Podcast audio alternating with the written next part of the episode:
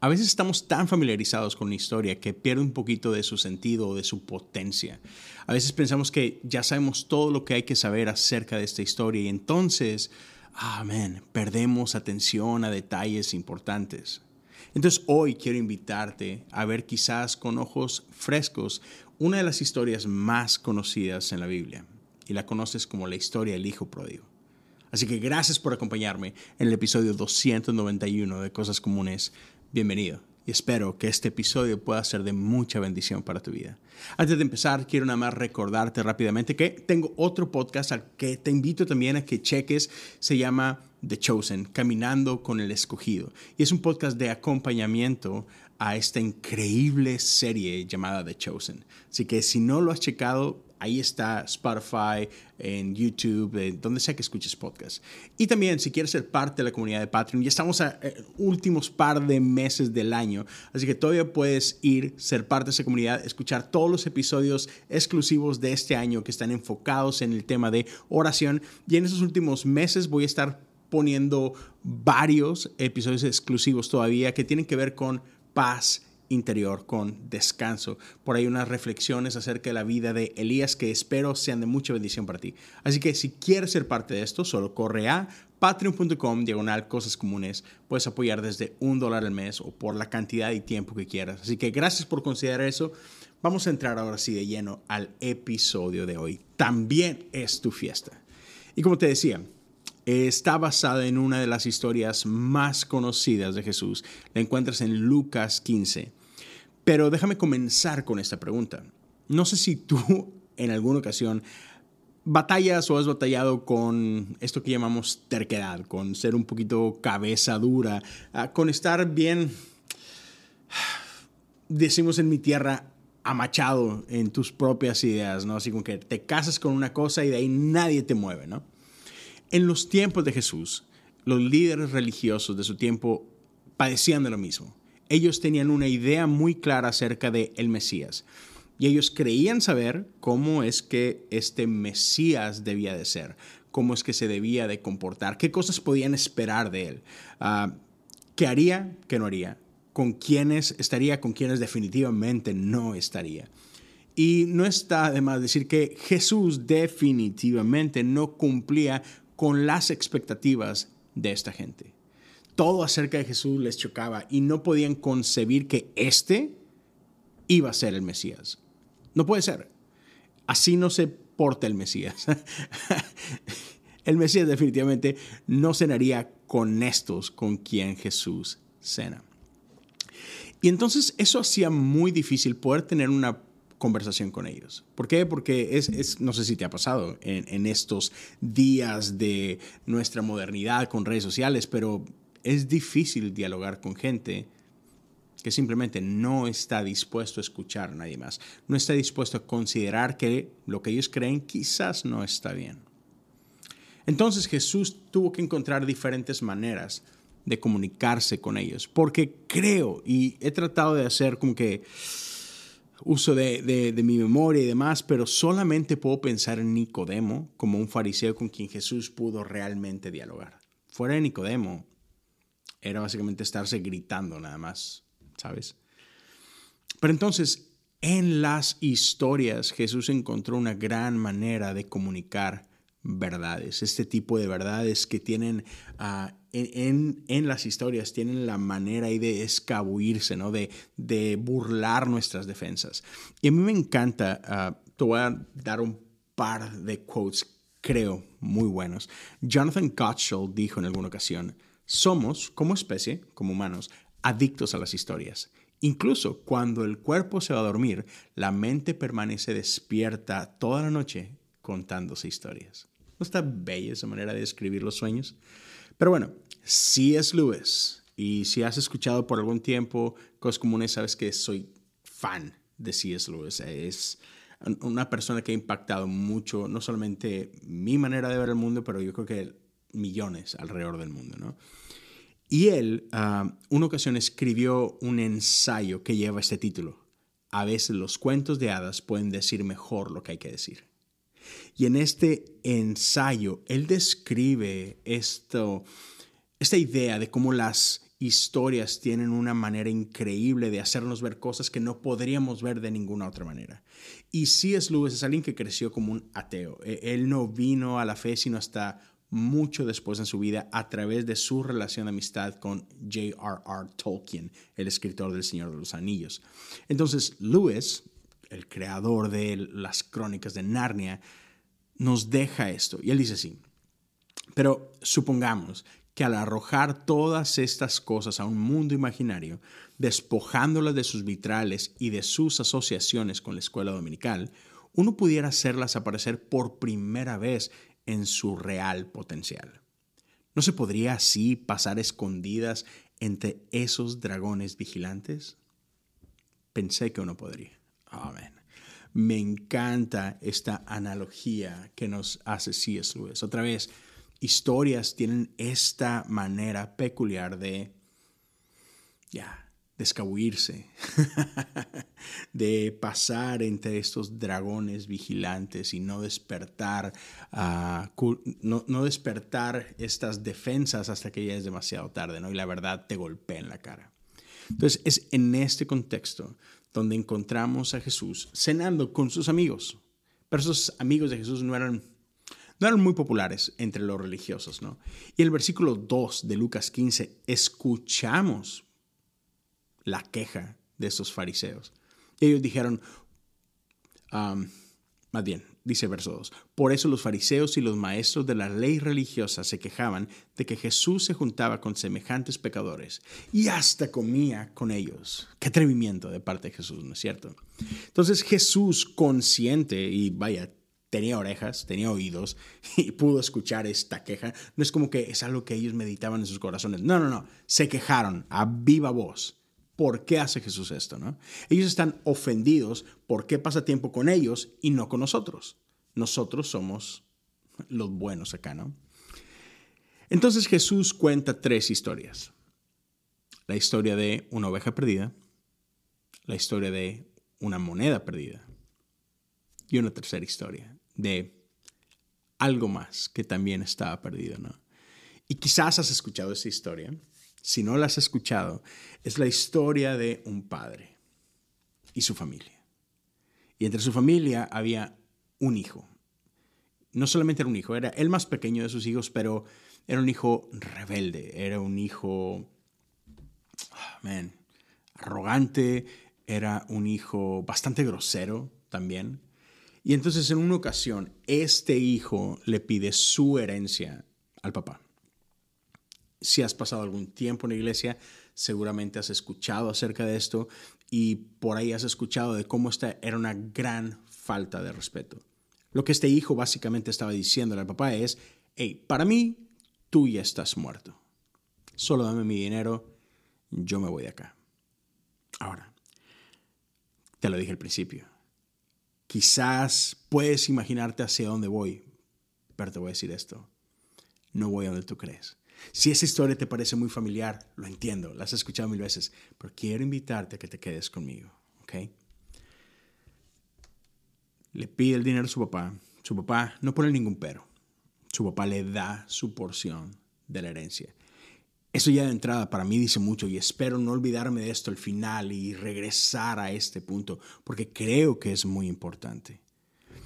Pero bueno, le da el dinero a su hijo y su hijo después de unos días se va con su dinero y se va pensando que obtuvo lo que quería. Ah, finalmente tengo lo que deseo y me voy a ir a vivir mi sueño. Este hijo pensaba que podía obtener una mejor vida lejos de casa, lejos de su papá, siendo él su propio hombre, él tomando sus propias decisiones, ¿sabes? Y muchos de nosotros cometemos ese mismo error. Pensamos que nosotros sabemos qué es lo mejor para nosotros. Y creemos que lo mejor está fuera de casa, lejos de, ¿sabes?, la sombra de nuestro papá y de nuestra mamá. Nadie sabe lo que es mejor para mí, solamente yo, ¿no? Es una, es una soberbia muy común en la juventud.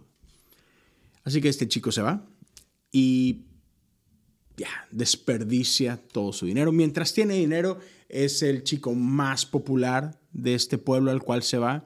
Ah, todas las mujeres quieren algo con él, está rodeado de, entre comillas, amigos. Eh, todo mundo es amable con él. ¿Por qué? Porque tiene la pasta, tiene la plata, ¿no? Hasta que se queda sin nada, literalmente.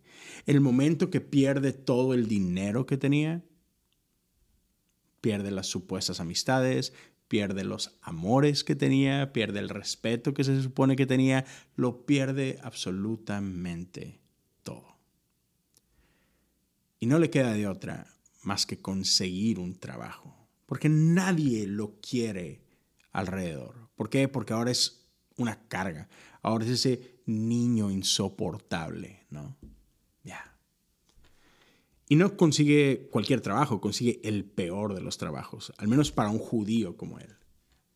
Consigue un trabajo alimentando cerdos, lo cual era despreciable. Cerdos es un animal impuro, pero no tiene de otra, no tiene opciones. Así que toma el trabajo, esa es su vida, alimentando cerdos.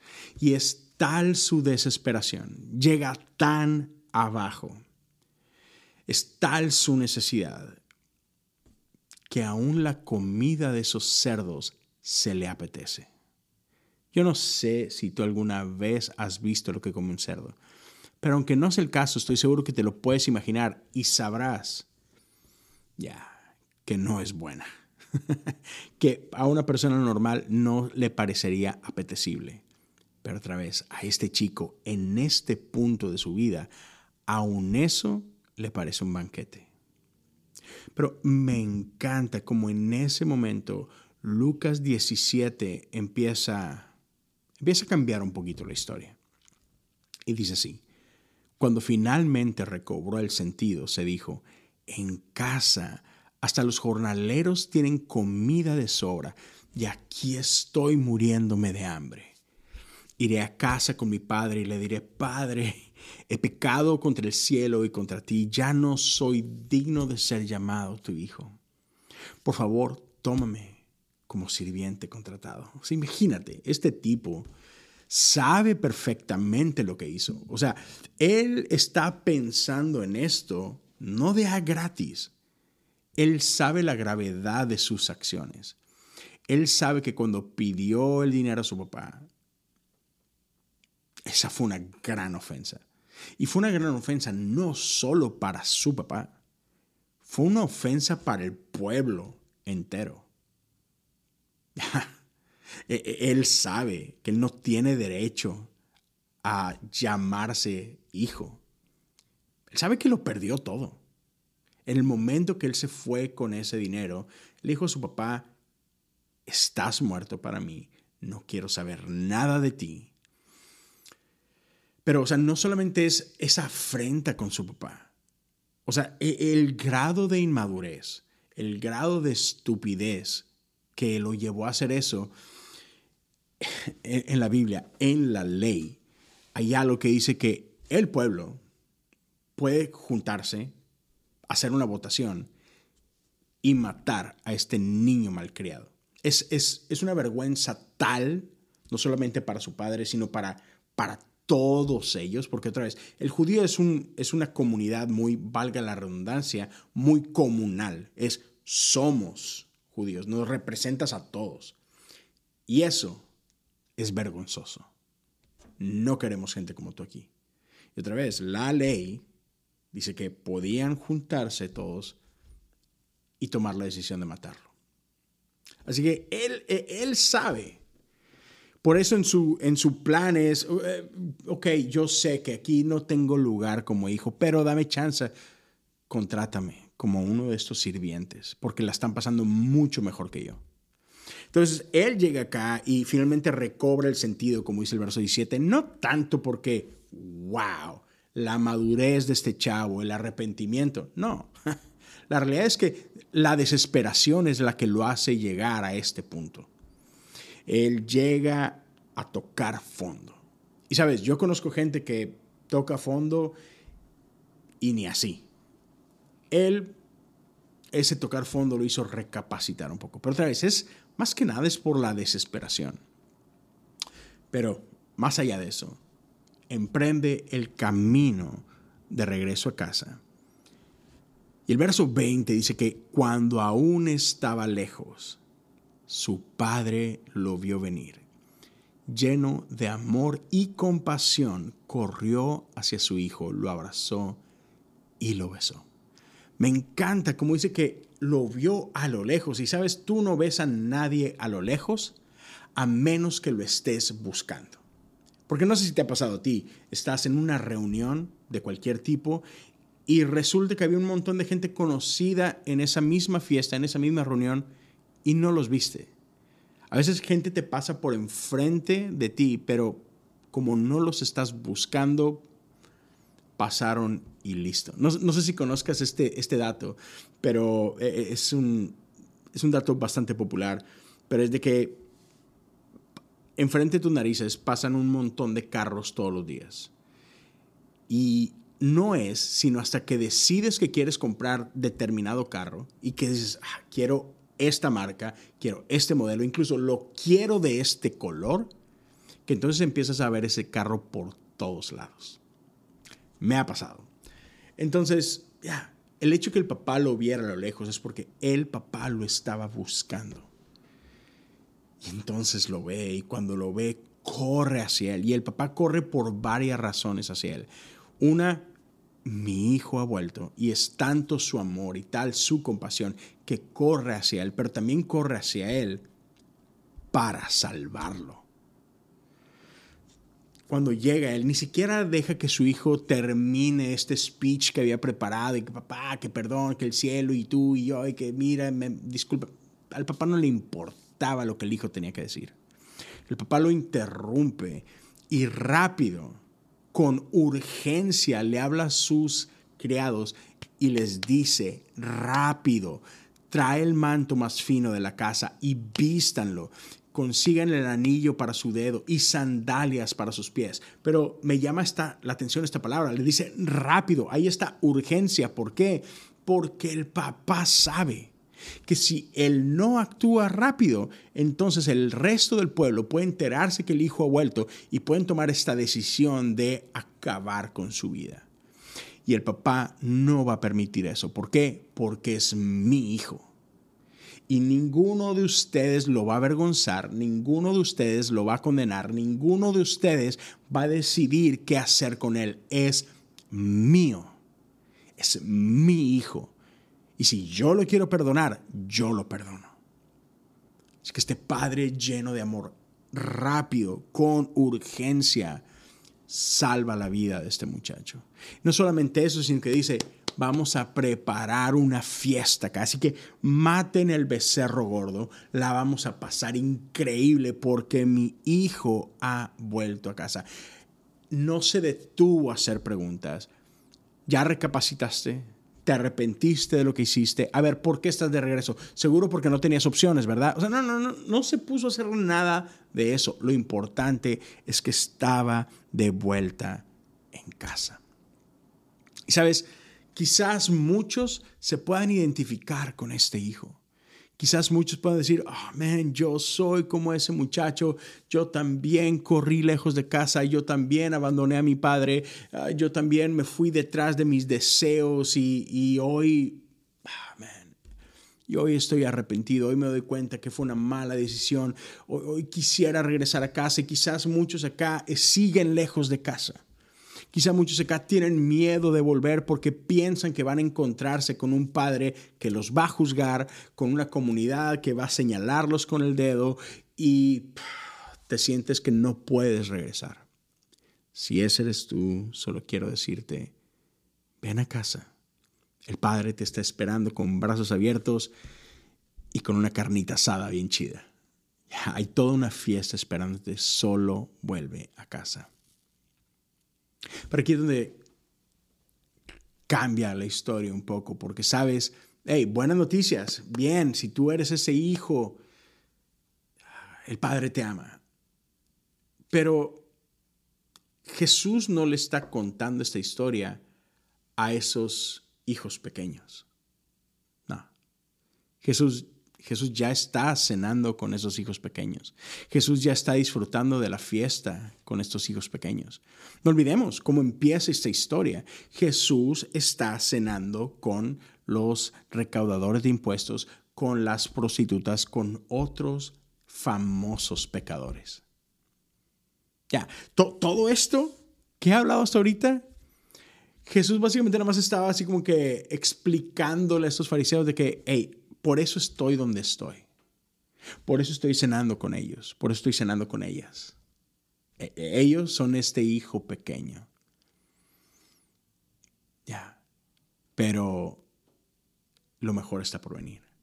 Porque todos estos fariseos no son, nadie de ellos son estos hijos pequeños. Entonces Jesús les recuerda y continúa la historia porque, porque hay otro hijo en casa. Ya, el hijo mayor. Y creo que acá también habemos muchos que nos identificamos más con ese hijo mayor que con esos hijos menores. Así que Jesús les dice que el hijo mayor estaba donde siempre estaba, en el campo trabajando, haciendo lo que sabía que tenía que hacer, cumpliendo con su deber. Así que un día este, este muchacho regresa a casa del campo, de sudar, de esforzarse, y cuando viene regresando se da cuenta que hay, hay algo diferente en casa esta noche. Por, porque hay ruido, porque hay baile, yo no sabía que teníamos fiesta hoy. A mí nadie, me avisó. nadie, nadie me mandó un WhatsApp para dejarme saber que, teníamos algo esta noche. ¿Qué, ¿Qué, pasó? ¿Qué cambió? Entonces manda a llamar a uno de los sirvientes y el sirviente emocionado, quizás un poco enfiestado ya, ¿no? En todo el ambiente, le deja saber, hey, tu hermano regresó y tu papá decidió hacer una gran fiesta. Así que pues, pásale, ya, están los tacos listos, está la música. Ah, man, esto está bueno. Pero dice que este hermano no se puso contento con esta noticia. Todo lo contrario. Se, se molestó, se ofendió. Quizás en ese momento pensó de que, ¿qué le pasa al viejo? ¿Se volvió loco? ¿Cómo que ¿Cómo que está haciendo una fiesta para este tipo? Así que decide no entrar. ¿Sabes? Se, monta en su macho, se lleno de orgullo, muy diva, y dice, no, yo no, yo no voy a estar en esa mesa. Si ahí está él, yo no entro. Y el papá cuando se entera que su hijo mayor no quiere entrar a la fiesta, sale a encontrarse con él. Y dice que le ruega que entre a la fiesta. Pero este chico dice, nah. Y cuando el papá sale, este hijo no se guarda nada. No, no, no, no, no. Es, este hijo trae los recibos consigo. Y no le va a permitir esto al papá. Porque si en su momento el hijo menor insultó a su padre, ahora este chico se siente insultado por el padre. Y escucha los reclamos de este hijo mayor. Todos estos años he trabajado como esclavo para ti y nunca me negué a hacer una sola cosa que me dijiste.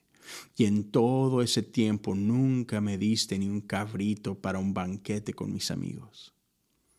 Sin embargo, cuando este hijo tuyo. Te fijas cómo se desasocia de él. No es mi hermano, es tu hijo.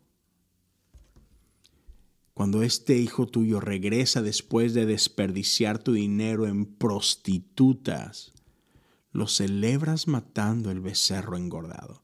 Puedes claramente escuchar el resentimiento en la voz de este chavo. Ya él está bastante enojado.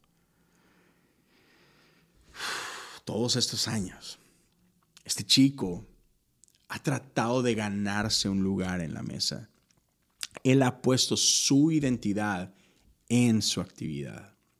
Él está convencido de que su desempeño, su trabajo duro podía darle un lugar en la mesa, podía permitirle ganarse el respeto y la aprobación de su papá. Todo este tiempo, en esta declaración, lo podemos ver jugando al juego de la comparación. En su mente es él contra su hermano. La cosa es que debería de estar ganando él. O sea, en su mente es, ¿cómo puede ser que yo no esté ganando? Papá, ¿qué está pasando aquí? Y no sé si alguna vez tú te has sentido así. Yo no sé si alguna vez tú le has reclamado a Dios de que, hey, ¿por qué? ¿Por qué me está pasando esto a mí? ¿Por qué estoy viviendo esto yo? Así que, Padre, yo te he entregado mi vida. Yo aquí estoy en la iglesia. Te sirvo en la alabanza. Soy pastor. ¿Cómo puede ser que yo esté pasando por esta prueba? ¿Por qué no Él? ¿Por qué parece que te estás desquitando conmigo? ¿Dónde está tu favor?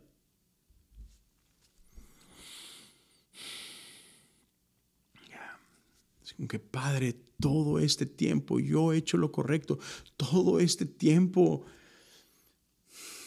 he seguido tu voluntad he hecho lo cristiano.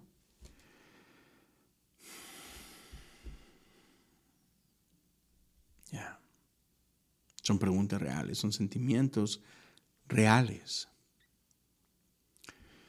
Pero sabes, el enemigo de nuestras almas siempre nos distrae con los objetivos equivocados. Él nos hace hacer las preguntas equivocadas, nos lleva a creer las ideas equivocadas. Pero hoy quiero que por favor me escuches. Ya, te, te estoy hablando a ti.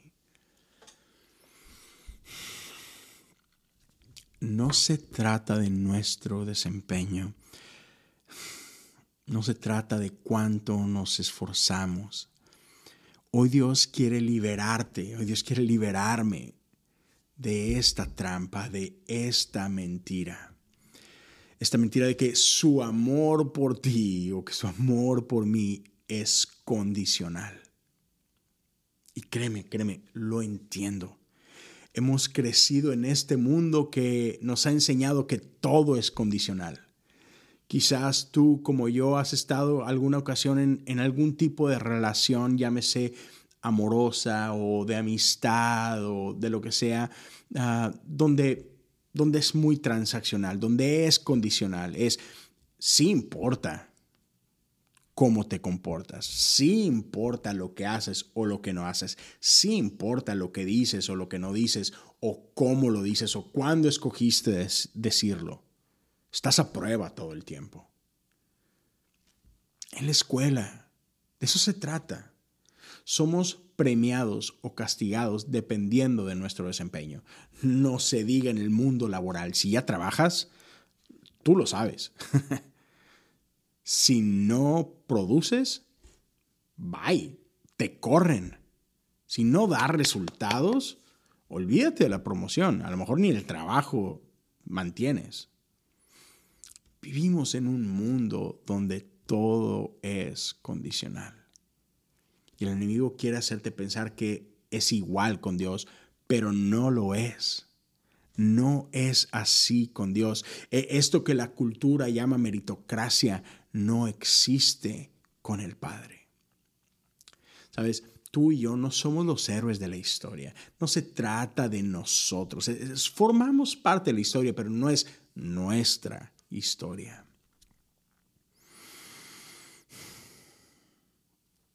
No se trata de que tú y yo tenemos que encontrar a Dios, tenemos que conocer a Dios o tenemos que amar a Dios. Es Él quien te ha buscado, te ha encontrado, te ha conocido, te ha amado. Henry Nouwen escribió un libro increíble, de esos libros que te cambian la vida. Yo, yo lo leí hace algunos años y fue hermoso. Y en este libro se llama El regreso del hijo pródigo. E, él escribe lo siguiente, y permíteme leerte esta, e, esta frase directa de su libro. Durante la mayor parte de mi vida he luchado por encontrar a Dios, por conocer a Dios, por amar a Dios. Me he esforzado mucho en seguir las pautas de la vida espiritual, orar siempre, trabajar para los demás, leer las escrituras y evitar las muchas tentaciones de disiparme.